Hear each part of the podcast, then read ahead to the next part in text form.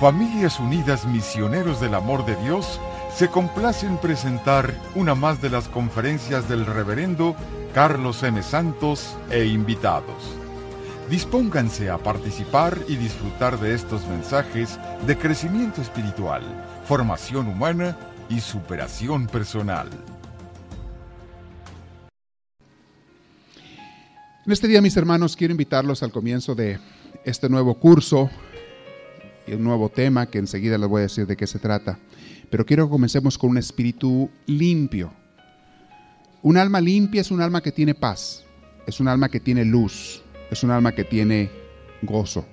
Entonces, la manera de tener un alma limpia es pedirle a Dios que Él nos la limpie, que nos la purifique, porque a veces nosotros no la cuidamos muy bien. Pero bueno, en la oración vamos a hacer eso. Les pido que nos sentemos derechitos. Si gustan, descansen sus manos en su regazo. Aquellos que puedan y quieran, cerramos los ojos.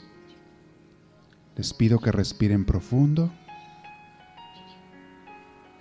Comenzamos a respirar profundo y despacito, relajando todo nuestro cuerpo, disfrutando esos sonidos de la naturaleza que escuchamos, los pajaritos, la gente que pasa, la brisa que Dios nos manda en respuesta a nuestra oración.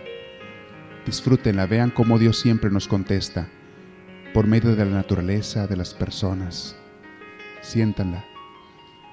Vean que Dios nos responde. Una vez más, en agradecimiento y en amor a Dios, respiren profundo y díganle a nuestro Dios esta oración en su corazón. Padre bueno y celestial, Señor de todo el universo, inspíranos en este día e ilumínanos de tal manera que podamos sentir tu presencia y sobre todo, Señor, que nos dejemos transformar por ti, alimentar, sanar, purificar. En este día, Señor, yo te pido una purificación para mi alma y la de mis hermanos que están aquí. Si algunos de nosotros te hemos fallado, como probablemente lo es, te pedimos que nos perdones y nos limpies, pues queremos estar puros para ti, alabarte, adorarte y bendecirte, Señor. Hoy, Dios mío, yo te doy esa gloria que tú te mereces. Y te pido que a cada uno de mis hermanos que están el día de hoy aquí, le haga sentir tu presencia infinita de amor tan grande que tienes, inmenso, y que le haga sentir aliviado a aquel que tenga algún dolor. En este momento, Señor, entra en nosotros, te lo pedimos. Y si soy yo quien tiene ese dolor, sáname, Señor, purifícame, te lo pido, lléname de ti. Gracias Señor Santísimo. Hoy te doy la alabanza y la gloria que tú te mereces. Me quedo contigo y te pido que estés dentro y fuera de mí y de nosotros los que estamos aquí. Bendice a nuestros hermanos, que en este lugar santo haya paz, como siempre, pero que todos la sintamos, alegría, gozo, entusiasmo en ti, Señor. Ahora con mis hermanos que están aquí, todos juntos te alabamos y te decimos, gloria al Padre, gloria al Hijo y gloria al Espíritu Santo, como era en un principio, sea ahora y siempre, por los siglos de los siglos. Amén. Respiren profundo, mis hermanos. Así rico, abrimos los ojos. Vean qué hermoso nos da Dios la luz, la vista, el oído, y a las personas que están a nuestro alrededor. Cada uno de ellos es regalo de Dios, cada uno de ellos es bendición de Dios. Y le damos gracias a Dios por ellos. Veo que hay algunas personas que vienen por primera vez. Yo quiero darle la bienvenida. Si gustan, si quieren, levantar su mano nada más, un poquito los que vienen por primera vez. Yo quiero recibirlos, damos un aplauso de bienvenida a ellos. Bienvenidos. Y les deseo que este día queden llenos de Dios, como todos queremos y, nos llenamos de Dios cada semana. Que nadie se vaya vacío y tampoco como llegó. Que se vaya mucho mejor, sanados y fortalecidos. Hoy en el crecimiento espiritual, mis hermanos, voy a comenzar con un tema nuevo. un tema que les había prometido hablar porque hay muchas dudas al respecto y también muchas ignorancias. Y el tema se llama los secretos que el diablo no quiere que sepas. Por si no lo sabían, el demonio tiene sus secretos. le conviene tener secretos. Él tiene sus intenciones, tiene sus planes. Y no le conviene que alguien se los eche a perder. En las guerras, una de las cosas más cuidadas en los ejércitos de las guerras es los secretos. Cada ejército tiene sus secretos, hasta usan códigos, usan claves para pasarse mensajes, comunicaciones, para que el enemigo no sepa lo que están haciendo, planeando o van a hacer, ni cómo van a atacar, ni cómo se van a defender. Porque si el enemigo se entera de tus secretos, de tus tácticas, muy fácil te va a vencer. Ya sabe lo que vas a hacer. Sabe por dónde vas a atacar y entonces se va a proteger y te va a contraatacar de una manera que te elimine. Entonces, lo que más se guarda en las guerras son los secretos. Se inventan códigos, claves, este, fórmulas, señales, tantas cosas que para que el enemigo no entienda o no sepa lo que está pasando o lo que van a hacer. En la vida espiritual, aunque a veces no nos demos cuenta, hay una guerra. Hay una guerra entre el bien y el mal.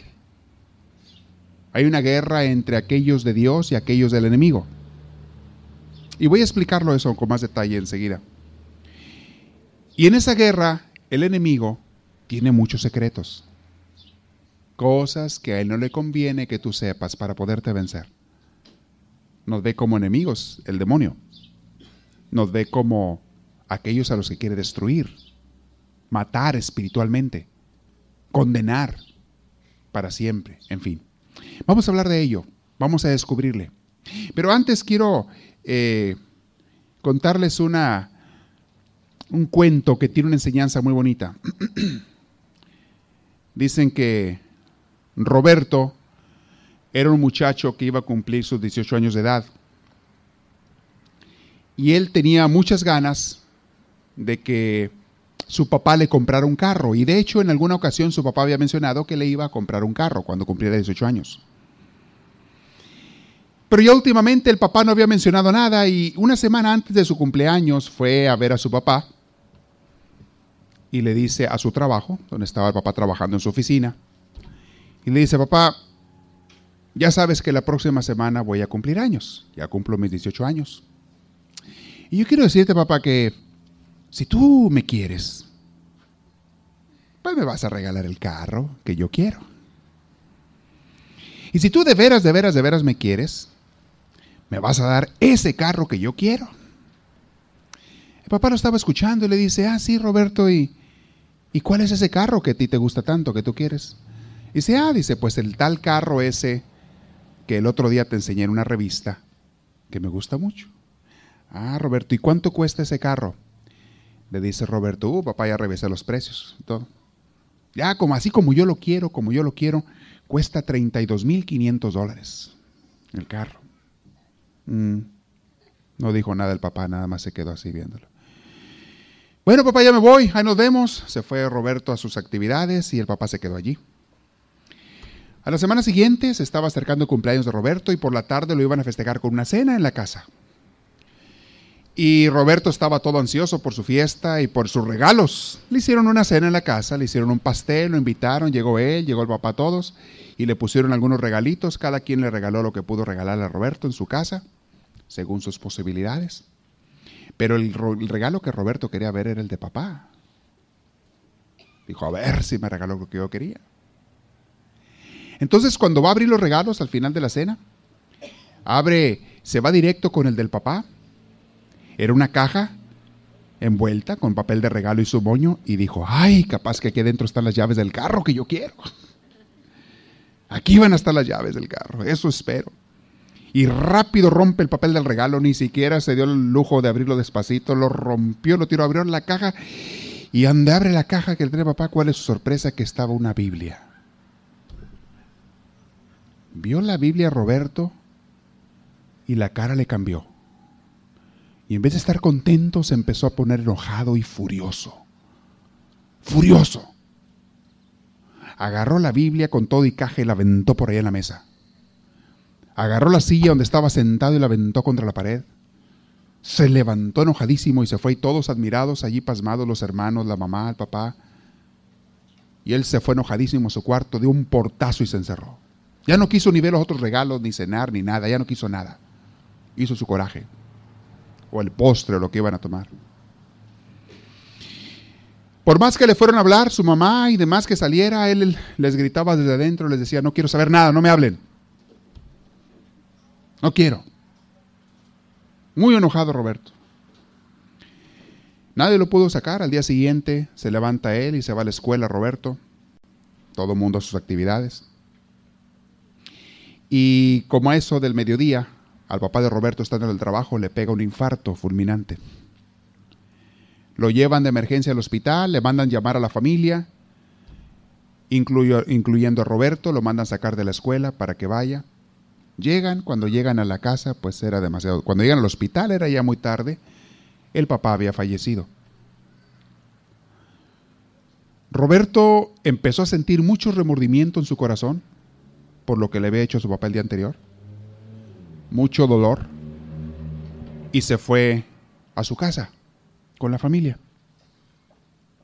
Estando en la casa estaba llorando Roberto y con el mismo remordimiento fue a buscar esa Biblia que le había regalado su papá la noche anterior y la encontró allí donde la había dejado. La toma y con mucho delicadeza, con las manos temblorosas, enjugándose las lágrimas, abre la primera página donde está en blanco para la dedicatoria y lee lo que el papá le había escrito, donde le dice, hijo, quiero regalarte este libro sagrado, que es la palabra de Dios, porque quiero lo mejor para ti en la vida. En este libro tú vas a encontrar las respuestas a tus preguntas que vas a tener en la vida, así como la luz y la guía para ser una persona de bien, de paz, de felicidad en esta palabra de Dios. Te quiero mucho, mi hijo, te amo, con todo mi cariño, tu papá, me firmó el papá.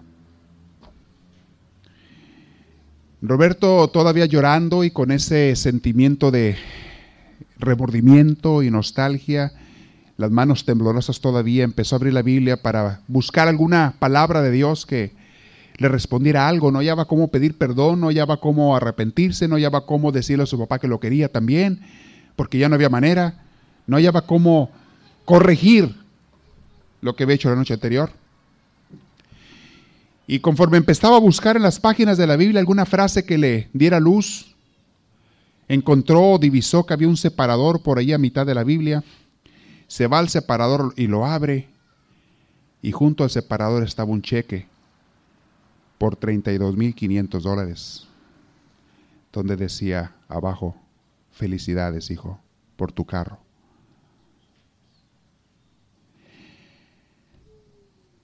A veces cuando estaba escuchando yo esta narración, me quedaba pensando, ¿qué cosas le pide la gente a Dios? ¿Qué cosas le pide la gente a su Padre Celestial? ¿Que le pedimos nosotros? ¿Y qué nos da Dios? ¿Cuántas veces Dios no nos da aparentemente lo que le pedimos directamente, pero nos da lo mejor? Te da lo que a ti te va a hacer más feliz. Y si aquello que le pides también te va a hacer bien, también te lo da. Porque para Dios no hay límites, Dios es rico. Y Dios no se limita en darte las cosas. Pero la gente a veces no quiere recibir nada de Dios que no sea lo que ellos le pidieron. Exclusivamente y exactamente como uno se lo pidió. A veces la gente no está abierta, estamos como Roberto, no abiertos a la sabiduría de Dios, a la luz de Él, a la sabiduría de un Dios que, es omnipresente, omnipotente y, y totalmente sabio. Él siempre te va a dar lo mejor para ti y también además lo que de verdad necesitas y lo que le pides, mientras no sea algo que te vaya a hacer daño. A veces te pide que te esperes un rato, un tiempo, porque no te conviene ahora recibirlo. Otras veces te lo da inmediatamente, pero de que te escucha, te escucha, si tú quieres. Y digo si tú quieres porque, aunque Dios siempre escucha, uno no siempre está atento a Él y uno no siempre le habla con fe. Es otra cualidad que debe tener las personas al hablar a Dios, es hablarle con fe y estar atento a su palabra. Quiero darles esta reflexión al principio para que pensemos en la grandeza de Dios, en la bondad de Dios, que siempre está al cuidado de nosotros. Pero les decía al principio que, que hay una guerra en este mundo donde a veces no siempre gana Dios, y no porque no sea el poderoso, sino porque en nosotros está la libertad de decidir y elegir quién va a ganar en nuestra vida, si el bien o el mal, si Dios o el enemigo. Dios nos ha dado ese gran poder, esa gran libertad de decidir, y tú escoges quién va a ganar dentro de ti o en tu vida diaria. Y yo creo que todos los que somos mayores, hemos en muchas ocasiones en nuestra vida escogido no a Dios, sino al enemigo. Y ese enemigo está activo.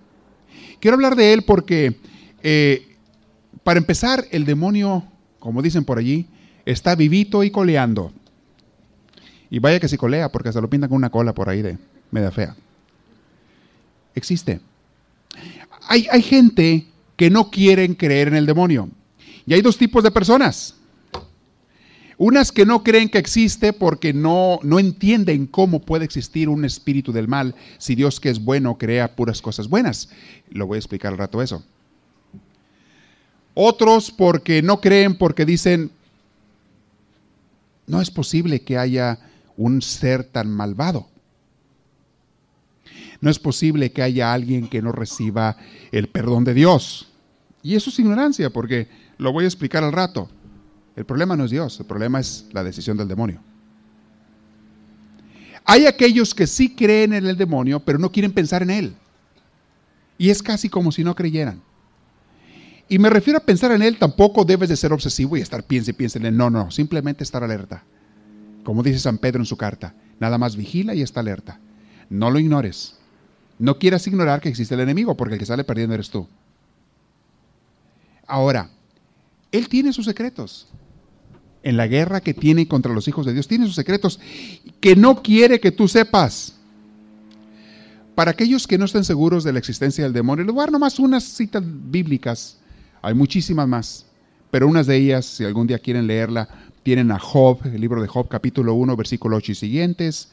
Tienen a Mateo, capítulo 13, versículo 19 y siguientes. El libro de la sabiduría, capítulo 2, versículo 24 el libro de San Juan, el Evangelio, capítulo 8, versículo 44. Segunda de Corintios, capítulo 2, versículo 11. Y muchos más. Les puedo una lista un día, si quieren, sobre... Y de hecho voy a ir mencionando algunas de estas citas, las voy repitiendo, eh, sobre la marcha de este curso. Pero de que está, está. Ahora, quiero aclarar esas dudas que la gente tiene. Todo esto es la introducción la gente dice, no, no existe el demonio porque Dios no puede haber creado un ser maligno. Dios siendo bueno. Quiero decirles que Dios no creó un ser maligno. Dios creó un ángel bueno. Creó un ángel de luz. De hecho, se le conocía como el ángel de la luz. Y tiene muchos nombres. Lucifer, Satanás, el demonio, el engañador, el acusador, el diablo, cada uno tiene diferentes significados, pero son relacionados, parecidos. Dios creó un ser bueno que dice la Biblia que en un momento él decidió no adorar a Dios y quiso ser como Dios y que lo adoraran a él como a Dios. O sea, se llenó de soberbia. Eso es decisión libre que él tomó junto con muchos ángeles del cielo, dice la Biblia. Es lo que lo hizo ser lo que es. Nadie lo obligó. También, al igual que nosotros, era un ser libre. Y él escogió separarse de Dios y es lo que es por decisión propia, no porque Dios quiera. La prueba de que Dios nos deja libres para lo que tú quieras es que tú eres libre. Tú puedes hacer el bien y hacer el mal, lo que tú quieras.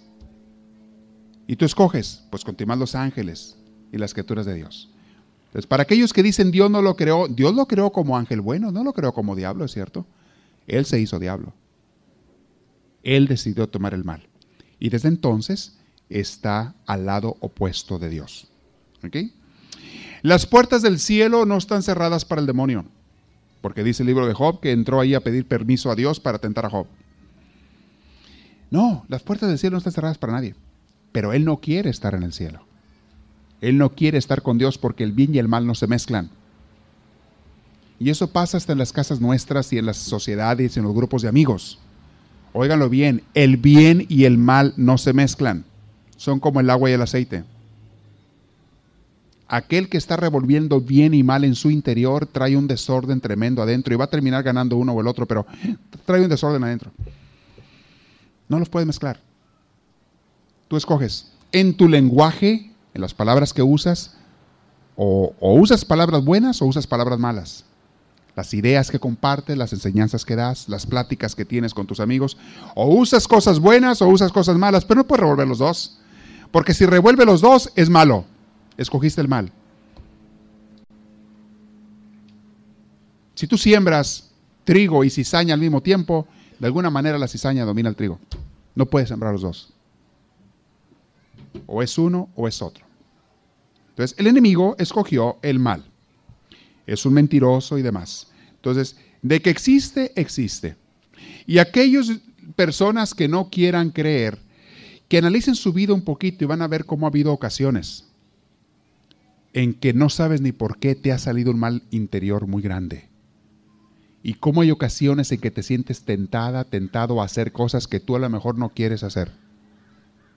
Y cómo hay ocasiones en que has caído en el mal, en el pecado y luego te sientes de la miseria y de la basura el mal existe. Y el representante del mal existe. Pero bueno, eso nomás lo quiero mencionar como introducción. Le voy a dar una lista de secretos del demonio. Lo vamos a estar descubriendo. Y algo que Dios quiere es que tú sepas cómo trabaja el enemigo precisamente para que no te dejes engañar. ¿Qué planes tiene? ¿Qué es lo que él quiere hacer para que no te dejes engañar? Para que no te venzan si tú quieres ser una persona de Dios. Y aquí va la lista de secretos. Número uno, Él quiere pasar desapercibido. Es el primer secreto que Él no quiere que tú sepas, que Él existe o que está presente. A Él le conviene que tú no pienses en Él. Le conviene que tú no le tengas miedo. El diablo no quiere que le tengan miedo. Porque si le tienes miedo te asustas y te arrimas a Dios. Él no quiere eso como norma general. Él no quiere que tú estés pendiente de Él. Ah, pero ahorita vienen las buenas noticias, las buenas muy buenas. Entonces Él no quiere que le tengas miedo. Primer secreto es, Él quiere pasar desapercibido. Muy bien. Segundo secreto, que mucha gente no sabe. Algunos lo han descubierto. Pero el enemigo tiene sus ayudantes tiene ayudantes y hay dos tipos de ayudantes. Y me refiero, aparte de los ángeles eh, malignos, también tiene gente en este mundo que son sus ayudantes. Gente que le ayuda a sembrar su cizaña, a hacer el mal y a repartirlo a los demás.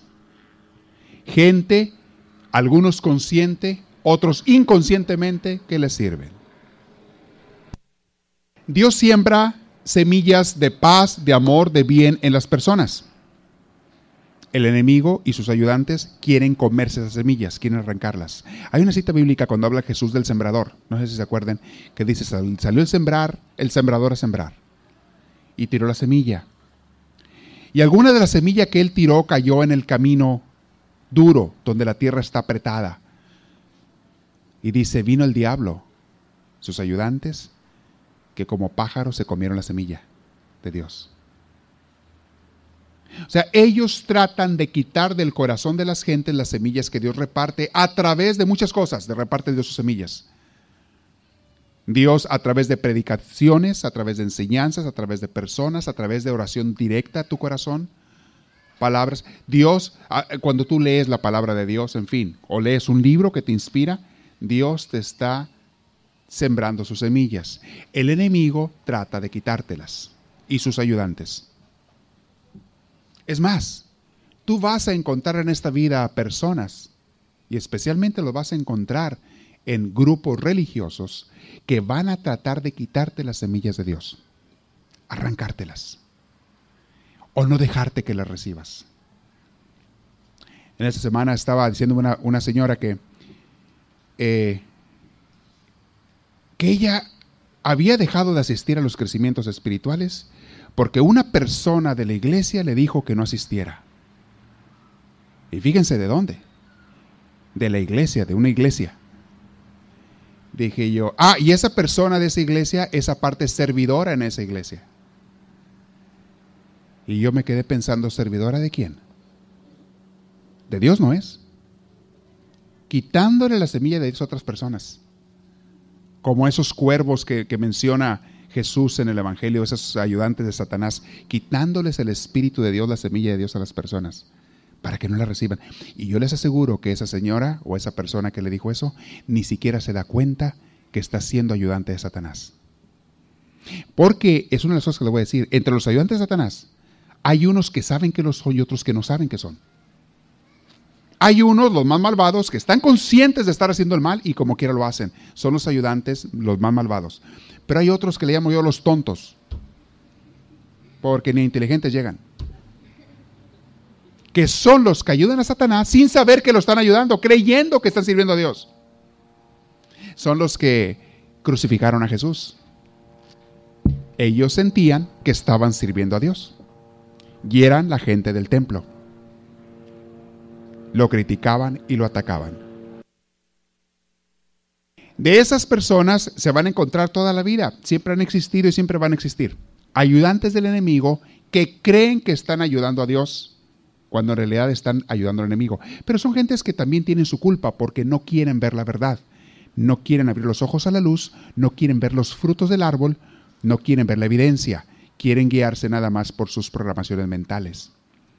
Entonces, hay dos tipos de servidores de Satanás. Aquellos que conscientemente saben que están haciendo el mal y lo hacen, y aquellos otros que le llamo yo los tontos, o por no usar otra palabra, ustedes pongan la que quieran, porque están sirviendo al demonio sin saber que lo están sirviendo. Y el demonio es muy astuto. Dice por ahí un dicho que dice que más sabe el diablo por viejo que por diablo. Tantos años de experiencia que tiene. ¿Cuántos tendrá de experiencia el diablo? Sáquenle cuentas. Desde antes de la creación del mundo. Tantos años de experiencia que tiene el demonio. Es muy inteligente y sabe engañar. La palabra diablo viene de doble. De ahí viene la palabra doble. Diablo que te presenta el bien con el mal, te hace creer que algo es bueno pero lleva algo malo. Es como la manzana de la bruja de Blancanieves. ¿Se acuerdan de esa manzana? Que le llevó la bruja. ¿Cómo era la manzana? Bonita, roja, apetecible, deliciosa sabía la manzana. ¿Pero qué le había hecho la bruja a esa manzana? Le había echado veneno a la, a la manzana. Un veneno, una brujería que le había echado. Esa manzana de la bruja de Blancanieves quiero que sepan que esos cuentos, muchos de ellos están basados en enseñanzas espirituales, entre el bien y el mal. Es, la representación del demonio, que a la gente a veces tonta o a veces ignorante le presenta las manzanas y la gente va y se las traga y se las come. Quedan bien envenenaditos. En el cuento de Blancanieves tenemos un buen final tuvo solución aquello, gracias a Dios. Después de que le puso la envenenada, pues al final terminaron muy contentos y sanada, ya se la saben, ¿verdad? La historia. En la vida real, algunas gentes de esas engañadas del demonio tienen buen final y otras no. Va a depender que la persona engañada quiera abrir sus ojos a la verdad y a la luz y a Dios y al Espíritu de Dios. Y se deje de estarse vendando los ojos, se quite la venda de los ojos y vea lo que es evidente. El bien es bien aquí y en China el mal es mal aquí y en China. Y no me importa en qué país, ni en qué religión, ni en qué cultura. Por los frutos, dijo Jesús, se conoce al árbol. Aquel que te da palabras que te llenan de paz, de alegría, de luz, de Dios, viene de Dios. Pero aquel otro que te da palabras engañosas que menciona a Dios, pero te deja el mal, la duda, la confusión, la infelicidad, es el demonio. Es la manzana de Blancanieves. Queda el demonio. Envenenada. Entonces, tiene dos tipos de servidores y es algo que el demonio no quiere que la gente sepa, que tiene sus servidores. Estén alertas y también seamos lo suficientemente humildes para reconocer que a lo mejor algunos de nosotros o la mayoría, sobre todo los que somos adultos, en alguna vez fuimos de esos ayudantes tontos e ignorantes del demonio. Si alguna vez tú hiciste un mal queriendo hacer un bien, o si hiciste el mal sabiendo que estabas haciendo mal. Si alguna vez tú hiciste un comentario que le hizo daño a otra persona, que no fue por aliviar y ayudar, sino por dañar. Si alguna vez tú hiciste algún chisme destructor o una crítica malsana, que le arrancó a otras personas la semilla de Dios. Tú, quiero pensar que inconscientemente, yo, cualquiera de nosotros, pudo haber sido en ese momento un servidor del enemigo, de Satanás. Porque él es muy astuto y engaña a todo mundo que, que no se juega abusado. Pero ahora lo reconocemos. Y cuando estás en el camino de Dios, dices tú, no quiero jamás volver a ser un servidor de Él. Quiero solamente ser un servidor de Dios, sembrar las semillas de Dios y arrancarlas del mal, del enemigo, con Dios. Por eso estamos escuchando este curso que hoy empezamos. Van a ser varias, varias conferencias. Descubriendo los secretos del enemigo. Entonces, que quede eso claro. Va ese primer secreto, les dije, él quiere pasar desapercibido. El segundo es, él tiene sus ayudantes, el demonio. Y a veces no quiere que sepas que los tiene o que tú eres o has sido un ayudante del demonio. Eh, algunos de los ayudantes son, que les dije, los ayudantes que están eh, ignorantes y otros que son abiertos, que saben lo que están haciendo. Otro secreto del demonio. Él está, oigan bien esto, y se menciona yo hace rato, pero Él está en constante guerra con los hijos de Dios. Pero no quiere que tú sepas que está en guerra contigo. Capaz que hasta se quiere ser amiguito tuyo. Para estando adentro de tu corazón o de tu casa, destruirte. Mucho cuidado. Nunca le abran las puertas de su corazón ni de su casa al demonio ni a un servidor del demonio. Óiganlo bien porque son como el caballo de Troya. Se hace pasar por amigo, por regalo bueno, una vez que entra a tu casa, que entra a tu corazón, por medio de cualquier forma, amistad o lo que sea, te destroza tu interior, te envenena por dentro.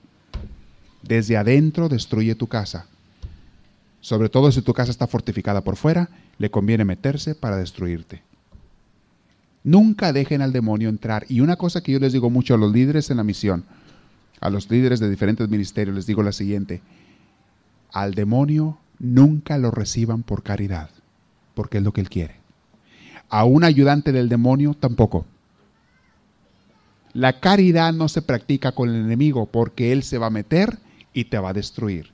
En otras palabras, nunca metas al lobo en medio de las ovejas por cariño al lobo, pobrecito lobito. Nunca digas eso y déjalo meto con las ovejas de mi familia, aquí entre mis hijos, aquí entre mi familia, meto el pobre lobito para ver si se convierte. Pobre lobito, a ver si, si, si cambia su corazón y se hace ovejita. Pues mira, ni se va a cambiar y sí te va a matar a muchas ovejitas. Sí te las va a destruir. Que se cambie primero allá afuera y después lo dejas entrar. Nunca dejen entrar al enemigo a su corazón Nunca dejen entrar palabras de división a su corazón, porque es la semilla de Satanás. Nunca dejes entrar chismes y críticas a tu corazón que vienen del demonio, porque tú le das la entrada y luego esa semilla crece la hierba y se hace un fruto malo y te destruye tu jardín de Dios. Ni siquiera de faul, como dicen por ahí, ni por accidente aceptes al enemigo, ni sus intenciones, ni sus ayudantes en tu corazón. Nunca. Hay ciertas amistades que a veces tenemos que renunciar. Cuando una persona no quiere cambiar su forma de ser, su vida. Cuando una persona me está constantemente invitando al mal, al chisme, a la división, a la crítica, o a hacer el pecado o a hacer el mal. Cuando una persona está constantemente queriéndome influenciar a sus maldades, más te vale deshacerte de esa amistad. Y yo he corregido a muchas personas que me dicen, pero es que no debe uno darle la oportunidad de que se convierta. Y yo le digo, si tú tienes la capacidad de un apóstol, de un profeta de Dios y la fortaleza de él, a lo mejor podrás convertirlo. Pero si no lo tienes, te va a convertir él a ti. Te va a comer él a ti. Porque aquel es el lobo y tú eres la oveja de Dios. No te dejes dominar por él. No dejes que entre a tu vida esa persona, esas conversaciones. No aceptes pensamientos malsanos en tu cabeza. Nunca bajo ningún pretexto. Porque tú lo aceptas y aceptaste la semilla de Él. No aceptes sentimientos que no sean de Dios en tu corazón. Porque muy seguido te van a tocar la puerta. Muy seguido te va a tentar el demonio. No lo aceptes. Él quiere que tú los aceptes. Y ahorita le voy a decir más engaños que él tiene. Pero les dije, este secreto es el siguiente. Él está en constante guerra con los hijos de Dios. Les quiero leer eh, una cita bíblica que nos enriquece mucho en este, en este tema. Efesios capítulo 6, versículo 10 y siguientes. Está interesantísimo de, de San Pablo a, a los Efesios. Dice así.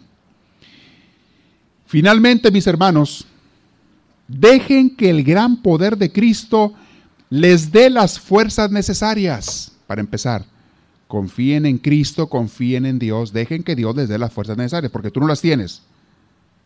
Es un arrogante, un creído y un engañado aquel que piensa que es lo suficientemente fuerte para vencer al mal. Ah, ah, sin Dios no puedes. Con Dios sí, fácil que lo vences, con Dios.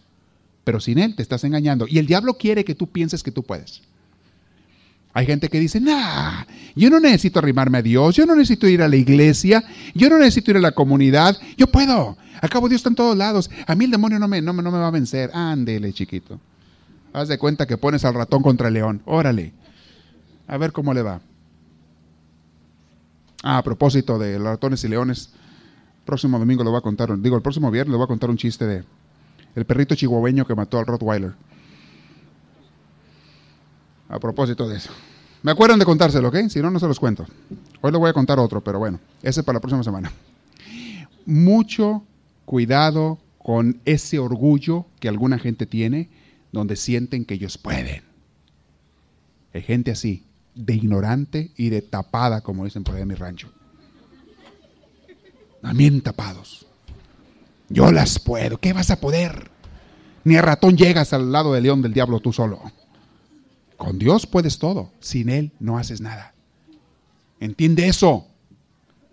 No puedes sin la comunidad de Dios, no puedes sin la, iglesia de Dios, sin, sin, la enseñanza, sin el ánimo, sin la motivación, sin, no puedes, ni tú, ni yo, ni nadie. Necesitamos de la presencia de Dios y de los hermanos que nos están enseñando y de los maestros espirituales. Necesitamos de quien nos esté arrimando a Dios. Solo no puedes.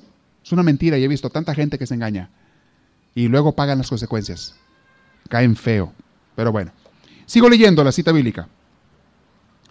Protéjanse con la armadura que Dios les ha dado.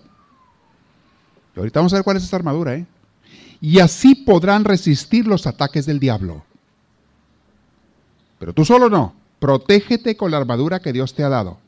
Y así sí podrás resistir los ataques del diablo. Porque no luchamos contra gente como nosotros sino contra espíritus malvados que actúan en el cielo. Hablando del cielo se refiere al mundo espiritual. Estamos luchando contra espíritus malvados que actúan en el cielo. Ellos imponen su autoridad y su poder en el mundo actual, o sea, que tienen muy dominado y sometido al mundo esos espíritus. Y sí lo vemos. Vemos que a veces hay mucha maldad en el mundo. Jesús una vez le llamó al demonio el príncipe de qué? De este mundo porque tiene mucha influencia. Hay mucha gente ciega, mucha gente tonta, mucha gente malvada en este mundo. Gracias a Dios no son la mayoría, pero de que hay mucha gente, sí hay mucha gente. Hay, hay organizaciones, hay, hay instituciones, hay gobiernos, hay religiones que están dominadas por el demonio. Y la gente ni cuenta se da. Les dije que muchos son tontos, ni cuenta se dan que están sirviendo al demonio. Jesús le llama al príncipe de este mundo. San Pablo nos está advirtiendo, dice, cuídense porque ese domina en este mundo. Y sin la armadura de Dios no pueden vencer. Ellos, repito ese versículo, que es parte del 12, ellos imponen su autoridad y su poder en el mundo actual donde vivimos. Por lo tanto, protéjanse con la armadura completa. Así cuando llegue el día malo, o sea, el día del ataque del enemigo, podrán resistir los ataques del enemigo. Y cuando hayan peleado hasta el fin, seguirán ustedes estando firmes. Sigo leyendo. Manténganse alerta, que la verdad y la justicia de Dios los vistan y protejan como una armadura. Sigue hablando San Pablo de la armadura. Ya está explicando cuál es. Que la verdad y la justicia de Dios, o sea, la santidad de Dios, los protejan. La verdad de Dios y la santidad de Dios. Compartan la buena noticia de la paz. ¿Qué es eso? Es el Evangelio, es evangelizar. Las buenas noticias, la palabra Evangelio significa la buena noticia de Dios. Compartan la buena noticia de la paz. Eso es parte de tu armadura. Cuando tú te pones a predicar las cosas de Dios, te estás protegiendo contra el enemigo. Hay gente que no quiere predicar por vergüenza o por flojera, pero no quieren predicar de Dios a nadie. No quieren invitar a nadie a la comunidad. No, no vaya a ser que me rechacen. No vaya a ser que me digan que no. Ay, me da tanta pena cuando me dicen que no. Puro orgullo, puro ego. Y el demonio está feliz. Porque no te estás protegiendo con la armadura y no estás siendo un instrumento de Dios. Protéjanse de San Pablo. Estén siempre listos a anunciarla, la palabra de Dios. Siempre listos. Siempre listos, ¿qué significa? ¿Una vez a la semana? ¿Una hora a la semana? Todos los días y 24 horas al día. Estén siempre listos con tu familia, con tus amigos, en tu escuela, en tu trabajo, donde sea. No pierdas la oportunidad de dar aunque sea una palabrita de Dios, una invitación, un consejo sabio de Dios. Y cuando te critiquen, tú alégrate en tu corazón, dice, dice en San Mateo capítulo 5. Alégrate cuando te critiquen, porque algunos te van a criticar. ¿Y tú quién eres para decirme? ¿Y a poco tú te crees muy santo? ¡Ja! Yo te conozco a ti. ¿Qué vas a andar contando tú a mí? Son las críticas que calan en el ego. Son como un cuchillazo que le dan a tu ego. ¡Uy! Duelen así. ¡Ay, no me digan eso! Mejor ya, no, ya me callo. Mejor ya no digo, ande, le ganó el diablo. Es lo que él quería. Cuando a ti te critiquen, dile, hey, la palabra que te comparto no es mía. Yo no la escribí. Yo no soy ningún santo y ningún perfecto. No, no, no, no, no, no, no. Yo lo que te estoy compartiendo no es porque sea mío, es porque es de Dios. Y al compartírtelo a ti me sirve también a mí. Me lo recuerdo a mí mismo. Pero yo te doy una semilla, si la quieres, tómala, y si no, Dios que te ayude. O más bien el diablo es el que te va a ayudar. Hazle como tú quieras, pero yo cumplo con mi misión. San Pablo dice, compartan, estén listos a anunciarla. Que su fe, aquí traduce esta Biblia, que su confianza en Dios sea como un escudo que apague las flechas encendidas que arroja el diablo. O sea, tu fe, tu confianza en Dios va a ser parte de ese escudo que apague, que donde chocan las flechas del enemigo y no te hace nada. Pero tienen que traer tu fe, tu confianza en Dios. Que la salvación los proteja como un casco y que los defienda la palabra de Dios, que es la espada del Espíritu Santo. Ahí está. La palabra de Dios es la espada del Espíritu Santo. Hermosísimo.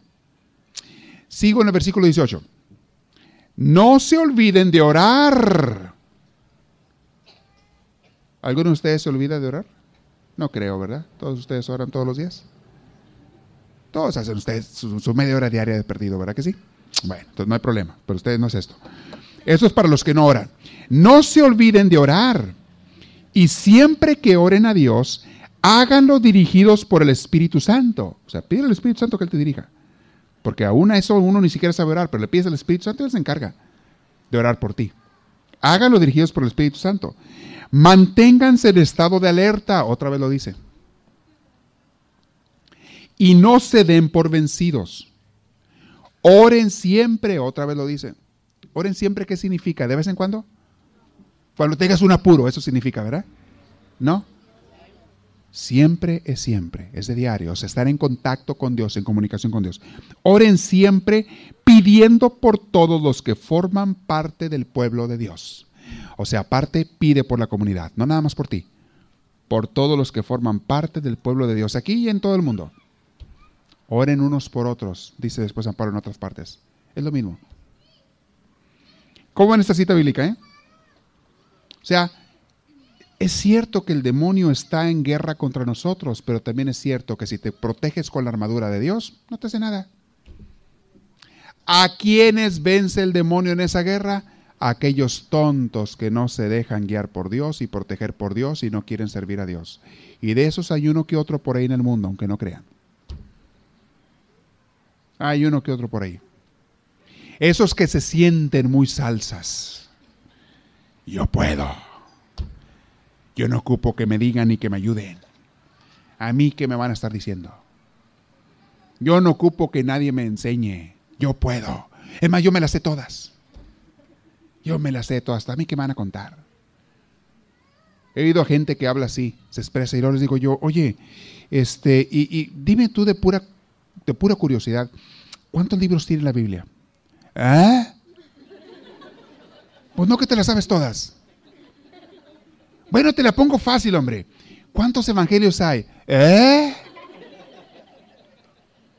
Y hasta sacan la lengua así como, ¿eh? Pues no que te las sabes todas. Ok, dame algunas enseñanzas de Cristo con respecto a la relación de la pareja, del matrimonio. ¿Eh?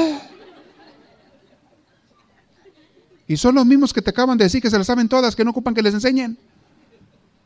Pues dime si no estarán, les digo otra palabra de mi rancho, brutos. Dime si no estarán, que, solo se, se, hace uno bruto, solo se hace uno animal, solo se, se engaña uno. A mí no ocupo que me digan, ah, bueno, si no ocupas es porque sabes mucho. A ver, explícame, ¿cómo está eso? Dime tú cuántos libros tiene la Biblia, dime cuánto es. Y él le pregunta así, si te las sabes todas, pues enséñame, ilumíname a mí que yo no me las sé. ¿Por qué no me enseñas ya que te las sabes todas? Pues de una vez dame una clase, a ver, explícame. Hay gente así. Otros que dicen, están peor de taras bulbas, dicen también, que dicen, es que yo no ocupo de ir a ningún lado.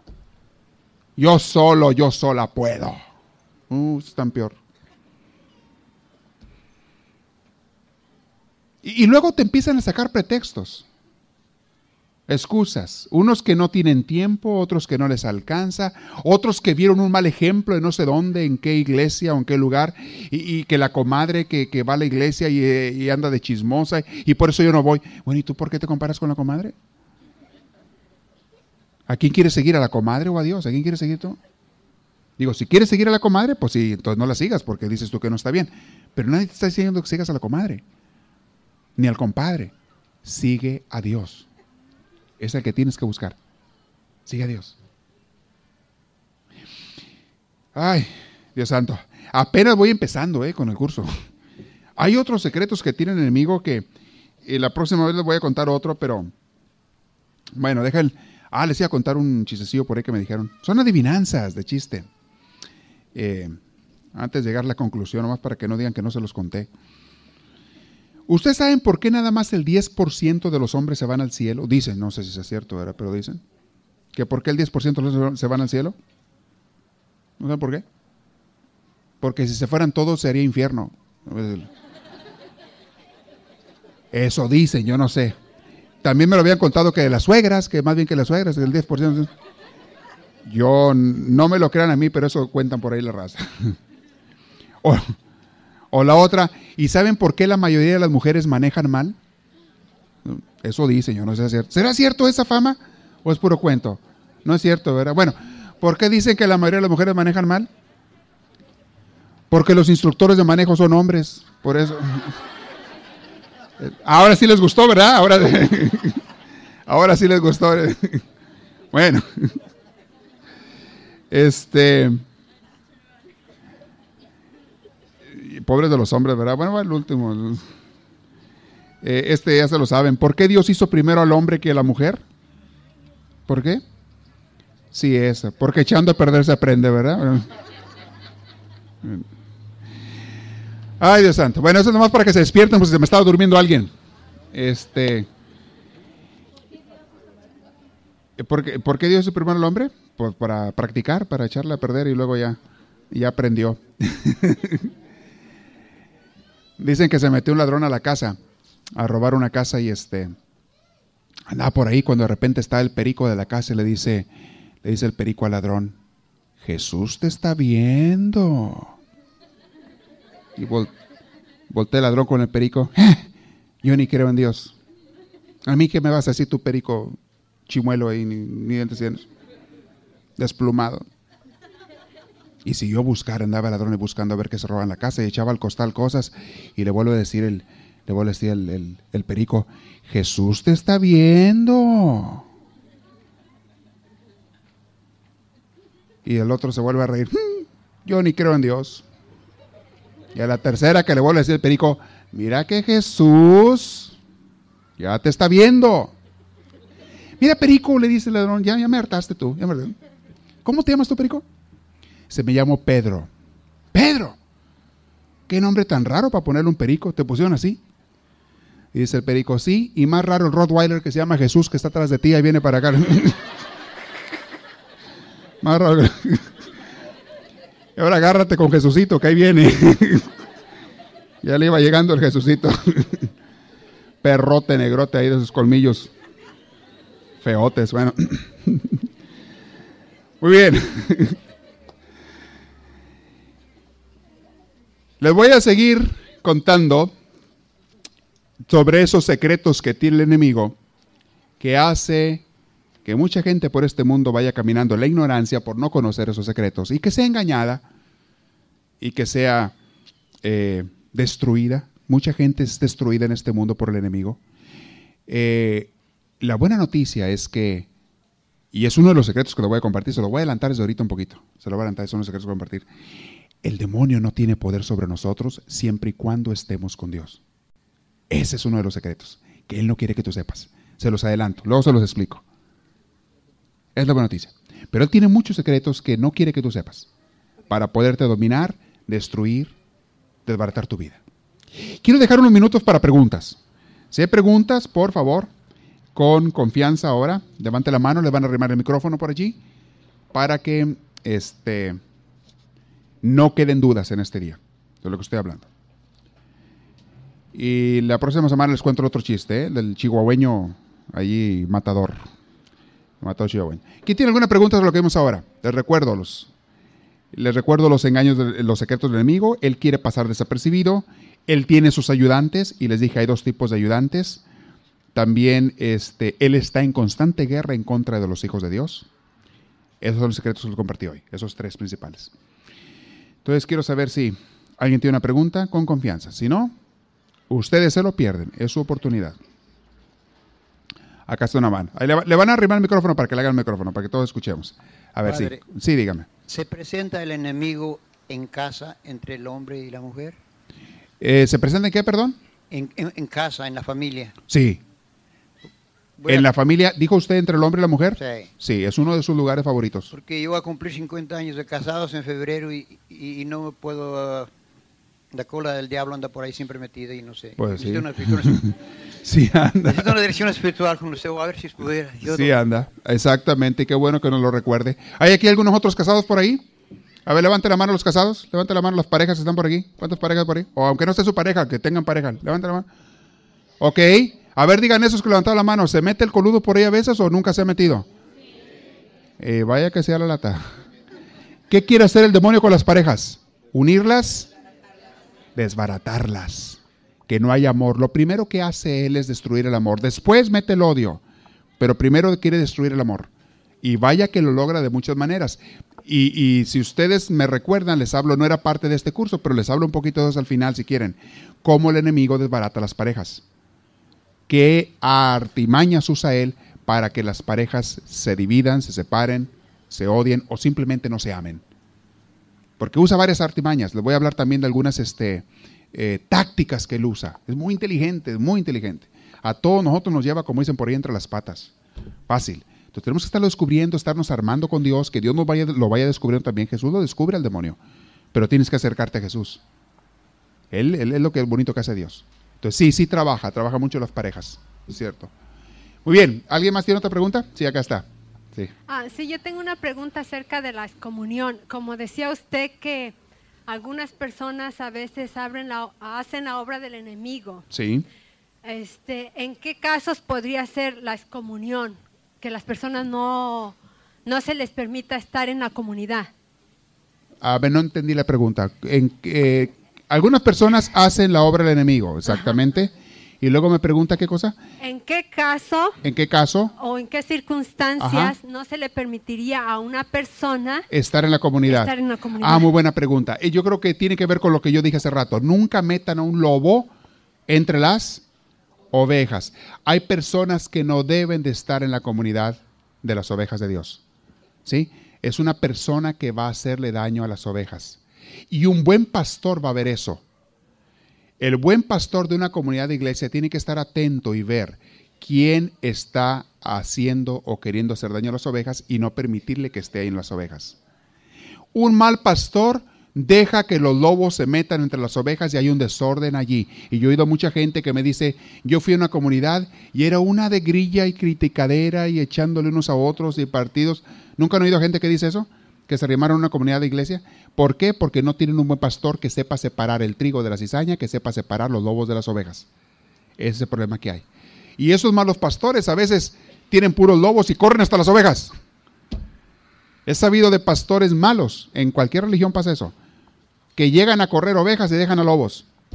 A veces por intereses personales, a veces por otro tipo de cosas, lo que ustedes quieran y gusten, pero es muy peligroso. Y eso, eso es muy importante. Donde hay líderes religiosos, tienen que estar atentos y tener la preparación. Y ahora vamos a ser honestos. Muchas veces los líderes que están dirigiendo una comunidad no están preparados. No tienen preparación para ser buenos pastores. Muchos líderes religiosos ni siquiera saben distinguir entre una oveja y un lobo, no saben quién es quién. Creen que porque aquel le sonríe bonito y hace unas obras buenas, es oveja y a veces es el engaño que usa la persona para meter su división y su cizaña y destruir. El enemigo se hace pasar como ángel de luz. Sí, eso es muy importante esa pregunta, qué bueno que la hizo. Hay mucha gente o muchos pastores que no están preparados. Y yo he visto líderes de grupos a veces que tienen buena intención, pero no saben, no tienen la sabiduría para coordinar un grupo. Y cuando yo estaba trabajando mucho en parroquias, esa era una de mis preocupaciones principales, estar al tanto de que los líderes que estaban allí cuidaran a las ovejas. Y yo constantemente, y lo sigo siendo hasta hoy en día, a los líderes de aquí de la comunidad, los estoy preparando de muchas maneras, con pláticas semanales, con crecimientos, con clases, con retiros, con mil cosas, para que no vayan a cometer errores donde dañan las, las ovejas y para que no dejen que los lobos entren. Y les he dicho, en la misión, aquí en nuestra misión, en esta comunidad de iglesia de Dios, yo no permito nunca una persona, ni lo voy a permitir mientras Dios me dé vida, no voy a permitir que una persona venga a hacerle daño a otras ovejas. Y llegan de cuando en cuando. Pero pasa algo bien bonito. En cuanto se dan cuenta que eso no se acepta aquí, el mal, la crítica, la cizaña, salen botados, salen corriendo. Y los que les gusta el ambiente de paz, de amor, de armonía, se quedan. Y de cuando en cuando tenemos que hablar con alguna persona y decirle, sabe que usted aquí o cambia esa forma de ser ¿Eso no va con el Espíritu de Dios? ¿O no puede estar aquí? Y, algunas raras ocasiones, pero hemos tenido que hacer eso. Porque se tiene que procurar siempre estar sembrando la semilla de Dios y arrancando las semillas del enemigo. Y no dejar que alguien venga a arrancar las semillas de Dios. Eso no se permite. Los corazones de cada uno de ustedes, mis hermanos, son tierra muy que hay que cuidar mucho, es tierra muy delicada. Es una tierrita que no hay que dejar que nazcan hierbas malas. Hay que estarla preparando, alimentando, nutriendo, regando y poniendo las semillas de Dios. Tú tienes que cooperar porque si tú no quieres, pues no se puede. Pero también es el trabajo de los pastores, de los líderes religiosos, estarte compartiendo esa palabra, esa enseñanza, esa semilla de Dios. Ese es nuestro trabajo. Y yo les he dicho muchas veces, yo ante Dios tengo una responsabilidad. Y Dios me va a pedir cuentas cuando llegue con Él. ¿Qué hiciste con las ovejas que te puse en tu, en tu encargo? ¿Les diste mi semilla o no? las cuidaste lo mejor que tú podías o no. Dios me va a pedir cuentas. Y yo no quiero entregarle cuentas mochas, como dicen por ahí. Dentro de lo que me quepa. Y yo les pido todo, todos los que me ayuden a trabajar y todo, vamos a sembrar el reino de Dios. Ayúdenme porque es lo que quiero hacer. Siempre. No otra cosa. Y no pido que los líderes sean perfectos, porque no hay nadie perfecto. Todos cometen errores. Lo único que pido es que no tengan mala voluntad. Que nadie acepte el mal en su corazón. De cometer errores, todos cometemos errores, pero que no sea la intención de voy a hacer el mal, porque eso sí ya está mal. Y cuando uno comete un error, uno se arrepiente y dice, es que voy a corregir esto. Y no hay problema. De esos son los que Dios quiere. Muy buena pregunta, muchas gracias. ¿Alguien más tiene alguna otra? Hay tiempo para una más. Ah, tiene una acá. A ver, el micrófono por acá, cámara adelante. Aquí tenemos una pregunta. Muy bien. Vente por acá, Rafa, adelante. Muy bien. ¿Cómo te llamas? ¿Cómo te llamas? Evelyn. Evelyn, muy bien, Evelyn. A ver, ¿cuál es tu pregunta, Evelyn? Que si yo no le obedezco a mi mamá, ¿ya está el diablo? ¿O Ah. me lo está diciendo el diablo? Bueno, el diablo es el que te dice eso, ¿eh? Muy buena pregunta, muy buena pregunta, Evelyn. El diablo no quiere que los niños obedezcan a sus papás. ¿Sabes por qué? Porque quiere que se porten mal. Entonces, ¿qué tienes que hacer, Evelyn? No le hagas caso al diablo. Dile, ah, ah, a ti no te hago caso. Y tú dices, yo le hago caso a Diosito y yo voy a tratar de obedecer a mis papás. ¿Verdad que sí? Entonces eres una niña buena, Evelyn. ¿Verdad que sí? Gracias. De nada, Evelyn. Gracias a ti. Muy bien. Ya ven, para que aprendan ustedes, grandotes. Grandotes bigotones ahí, miedosos. Ahí se aprende. Muy bien, Evelyn. Muy bien. Perfecto, vamos a, a pasar unos avisos. Esperamos que esta reflexión les haya fortalecido en su progreso y crecimiento, tanto humano como espiritual. Para pedidos de CDs o más información, escríbanos a los Estados Unidos al PO Box 1000, Anaheim, California. Código postal 92815. Que Dios les bendiga y les conceda una vida llena de su gracia, su espíritu, su gozo y su paz.